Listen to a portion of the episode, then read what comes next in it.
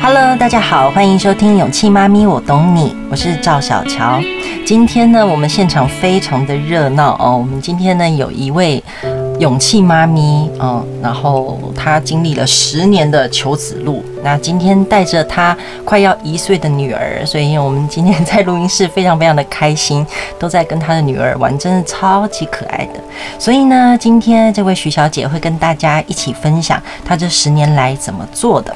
好，还有呢，就是呃，最后让他终于成功的王怀林医师也到现场跟大家一起聊聊。首先呢，我们先来欢迎送子鸟的王怀林医师，你好，各位听众大家好。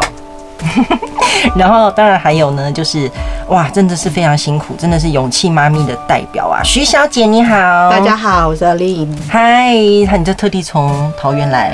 对，特地从桃园来，很想跟大家分享。对对对，我们刚刚已经聊很多很多了，然后现在呢，她的老公呢就在我们面前抱着女儿在那边晃啊晃，女儿应该这个时间该睡觉了，那没有睡觉，看到太多人太兴奋了，然后嘴巴啊啊啊，不知道在哭还是在讲话这样子。她很会讲话了，现在哇，真的很不容易耶！你生这个女儿的时候是几岁？呃，四十二岁，我现在四十三岁。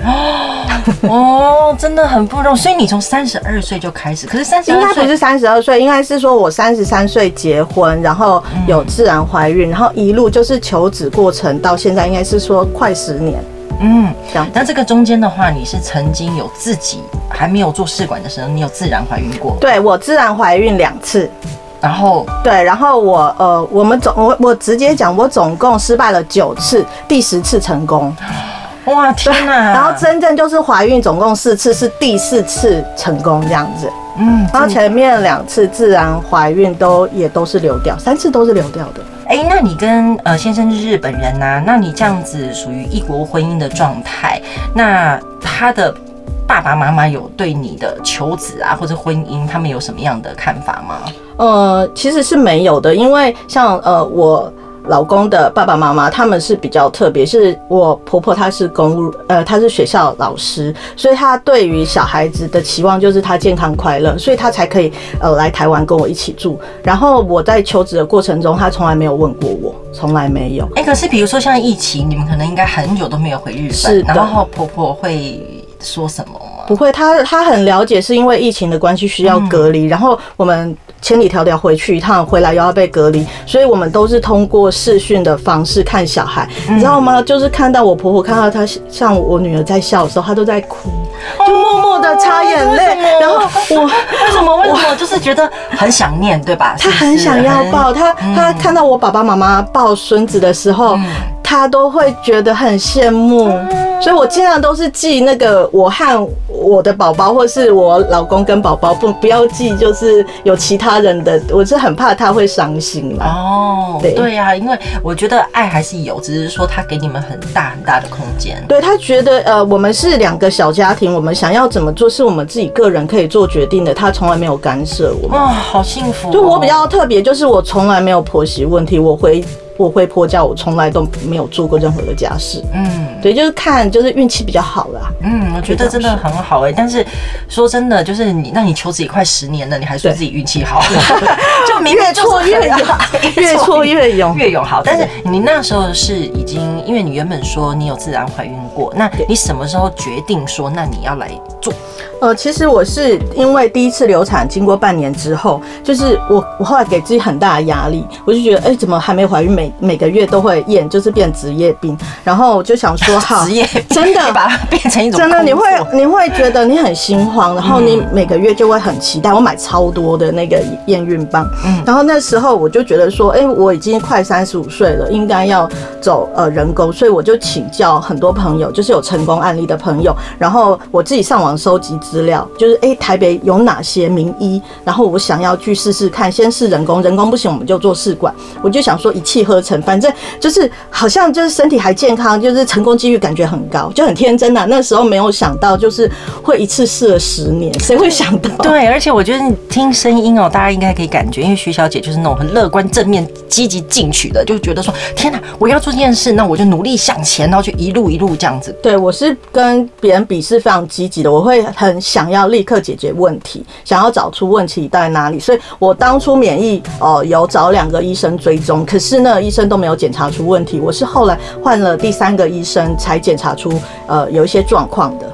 哎、欸，那你后来呀、啊，就是怎么样决定到送子鸟？你是最后你中间已经换了几个医院了？呃，我总共经历了四个医生，然后前面三个，然后前面三个都是失败作收嘛，虽然有怀孕，可是还是流掉。然后我最后会选择送子鸟，其实呃，可可讲老实话，其实我在最初的时候，很多人跟我推荐送子鸟，但是都讲一句很贵哦，你要有心理准备。其实真的是很现实的问题，而且那时候三十几岁，然后事业还不是那么稳定，然后。大家就恐吓你说很贵，你有你要有心理准备，你会去吗？你当然不会去，你会想说，那我去台北比较大型的医院，或者是说，呃，我去台北的别家试试看。所以其实就绕了一大圈之后，你已经觉得很绝望，你就觉得，好，我如果给我自己最后一次机会，我想要去哪里？然后当时我弟弟他们在台中，那我说那离天王有一点远，那为什么不是送子鸟啊？我就跟我老公讲说，那我们去问问看。呃，大大概咨询一下啊，如果是我们可以负担得起的话，我们就拼这一次，因为呃，送子鸟它是讲几率，然后成功几率很高的一个一个地方，我们就想说，那我们就试试看这样子。哎、欸，那你怎么会选择王医师啊？为什么我笑出来？笑出来是什么意思？刚刚我们在外面有讲过，真的是我觉得哈，你要怀孕啊，你要求子成功，大家都说要有医生缘，对，真的。然后就是医生给你的第一个印象，或者是呃名字很重要。然后我就是在看送子鸟的呃医生有两大王牌，我一看到王医师，我就觉得这个这个照片有点面熟，然后就感觉很亲切，然后我就想说，那我就来搜寻一下，然后就会出现很多。善心的网友说，这个王医师非常非常有名，他叫王子面医师。然后，然后我就说啊，这个可以选，因为我老公他是日本人嘛，他认识的台湾人其实不多，但是他认识王子面。哦，待会再来跟王医师好好聊聊为什么他叫王子面哦。好，那你在疗程中间呢？你你觉得王医师给你什么样的感受？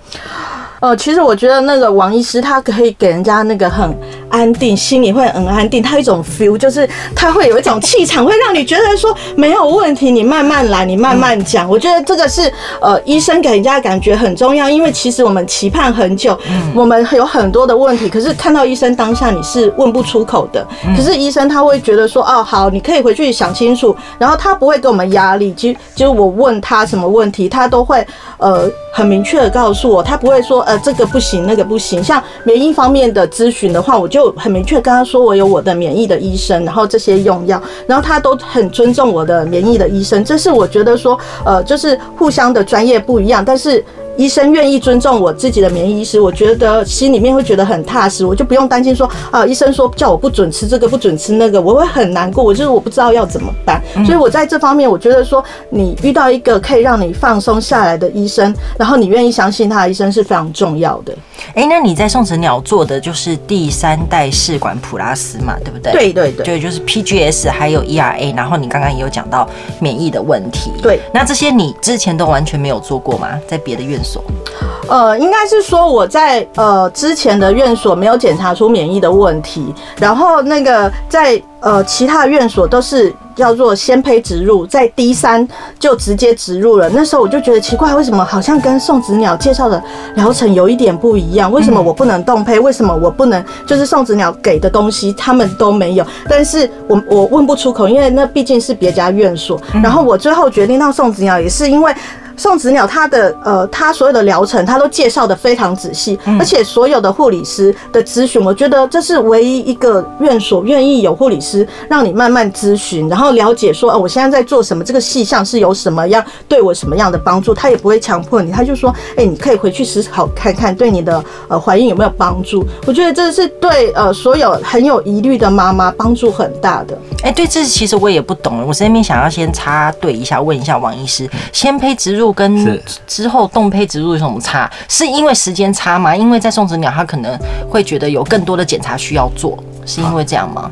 其实刚好今天学会也在办这个呃学术演讲哈，也提到说、哦、这个主题吗？哎、欸，这刚好提到说为什么呃到底现在全世界 Day 三 Day 五先胚冻胚植入到底哪一个比较好？嗯，好，那其实其实我大概在十多年前，我们大概就看到了一个一个迹象，其实。PGS 是试管婴儿最关键的一个技术，嗯，所以如果你要做 PGS，你可能还是要做冻胚。对，因为时间，因为你做的 PGS，它可能好像报告两三个礼拜才出来，所以你不太可能你取了卵，取完卵，然后培养的第三天就把它植入，因为来不及。对，所以第一个方面就是你要做 PGS，你要走冻胚，那所以你需要等待这个报告。嗯，那第二个，其实如果我们就这三年，如果呃大家有有机会有兴趣到国民健康署网站看一下，台湾这三年每一家做冻胚鲜胚植入的成功率，永远都是冻胚优于鲜胚。哦，是因为有别的检查辅助了，是吗？呃，一方面是，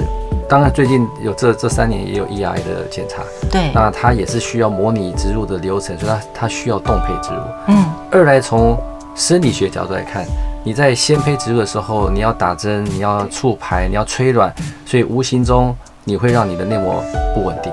OK，懂懂那。相对来讲，不稳定，成功率就会受影响。嗯，了解。可可是冻胚就不是。对，因为冻胚的话是下一个周期嘛，下一个生理期来，等于说你身体已经做了一个完全已经调回来，然后你再重新进入一个植入疗程。而且有经过取卵的过程，大家也都可以体验。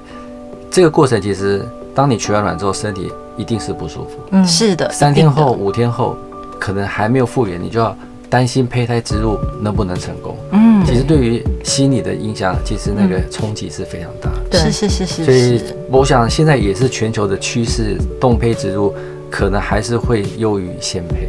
对，好啊，我觉得这边还是要请王医师讲一下，其实送子鸟是不是真的很贵啊？刚刚其实徐小姐在讲送子鸟很贵的时候，王王医师嗯抖了一下，对，眼神嗯呃嗯，好像想要说些什么。其实我们都一直很想要在呃呃很多遍面前解释，为什么宋子鸟会被误以为会。其实我们常常会跟我们自己的同仁员工在讲说，价值跟价格有时候你很难去做比较。嗯，那做试管的价值最最大的价值就是能够让这批人成功怀孕，顺利带一个宝宝回家。嗯，所以我们宁愿在还没有植入前，我们把所有的该做检查预先先做好。嗯，那我知道很多很多地方大概就会想，我们先做看看第一次。对，有点像 SOP，因为我第一次做也是这样，就说哎，先照标准流程来啊，其他的检查哎也不确定你要不你需不需要，那也不用多花那个钱，你就先 SOP 来一遍吧。对，所以如果当你第一次失败，你就再做其他检查，其他检查其实那个费用累积上去，其实也等于等同于你在一次试管婴儿的疗程中的费用。嗯，对。可是我们也不能忽略还有一个时间成本的因素。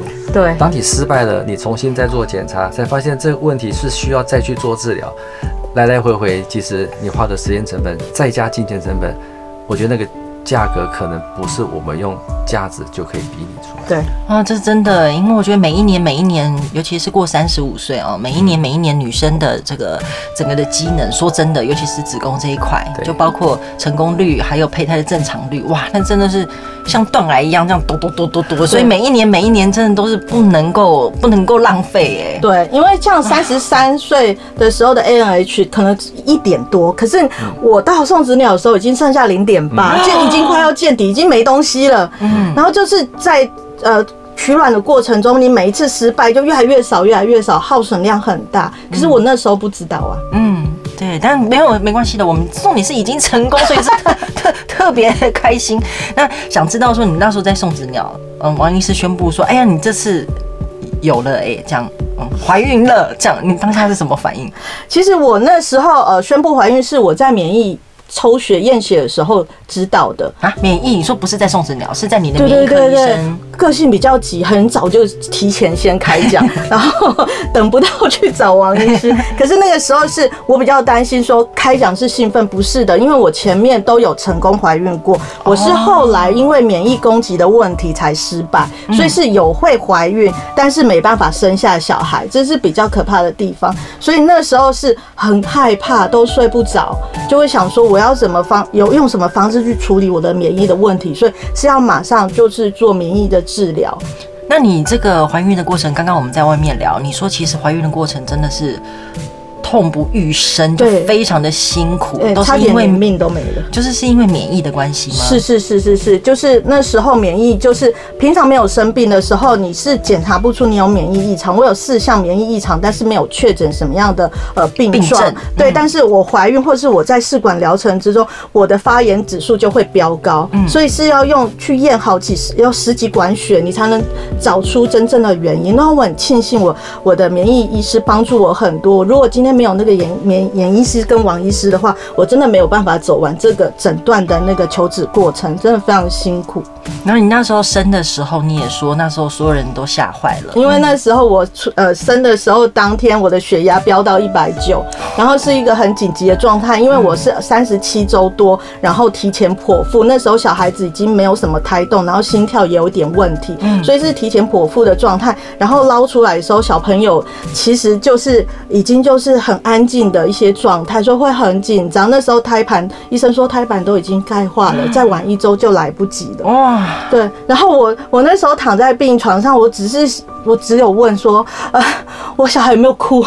我小孩有没有哭？他有没有要听到哭声？对，因为在怀孕的过程中，我是每个礼拜回诊，嗯，就是很神经质，我还要买那个听那个心跳的那个胎胎动可以听到。然后因为肚子脂肪太厚，听不到，所以会非常紧张，所以一定要高级的仪器来检测。像那个我们那时候我生产的时候，我老公有进去陪我，他在里面嚎啕大哭啊，他哭了。对，他说看到那么厚的。脂肪层，然后捞出一个宝宝，然后竟然是活的，他觉得很感动，然后就是全身在抖动，在啜泣，然后哭得很惨。然后护士就说：“我在后面看，觉得好感动啊！”我就说：“我不知道，我只要知道说我宝宝有没有哭。”我管管我老公哭不哭，他他他哭哭 随便他，重点是宝宝是活着的。对，你们知道有心跳的感觉，真的是因为前面两次没有心跳的时候，我们是坐在车子上嚎啕大哭，然后我老。老公他是比较勾引的人，他没有办法接受这样子的打击，是应该是说正常的人都没有办法接受这样子的打击，但是我们是接受很多次这样子的打击，所以就会心脏变很大颗。那你之前呃，就是胎停都差不多是呃宝宝差不多多大的时候？都是快三个月，就是下一周要领包呃妈妈手册，所以你听他多心酸，就是已经有心跳了，然后回去，然后他的状态都是好好的，只是不会动。嗯，所以你看晚上都会做。噩梦，就梦到说，哎，宝宝不会动，所以当第四次怀孕的时候，你会就是非常神经质，你摸肚子，然后你会一直想要希望他会抬动，会有踢那个肚子啊什么，他都没有，嗯，他都很安静，所以会非常非常可怕。对，因为我上次我是十六周，十六周更是一个崩溃。连我免疫科医生，我去找他，他都吓到啊！十六周不是应该孕中期应该最稳定吗？然后什么都没有发生，然后就不就是没有异常，然后就突然发生了。对，而且因为而且因为十六周你要面对就是引产，对，就是你要自己把把它生出来哦，更是一个崩溃。我们我是三次，一个是药物，一个是自然流产，然后一个是呃手术。我觉得药物流产是非常的崩溃了。对啊，就是真的痛到不行。然后其实自然流产，我去厕所看到东西掉出来的时候，我也是很很崩溃。我三次不同的都经历过了，所以没有再怕。OK，好，太好了。那你是那你宝宝生下来以后啊，你老公有没有马上就变得一个，就是变了一个人？因为你生女儿嘛，前世的情人啊。那你老公改变很多吗？没有哎、欸，我觉得男生是一个就是呃比较迟缓的一个动物哈。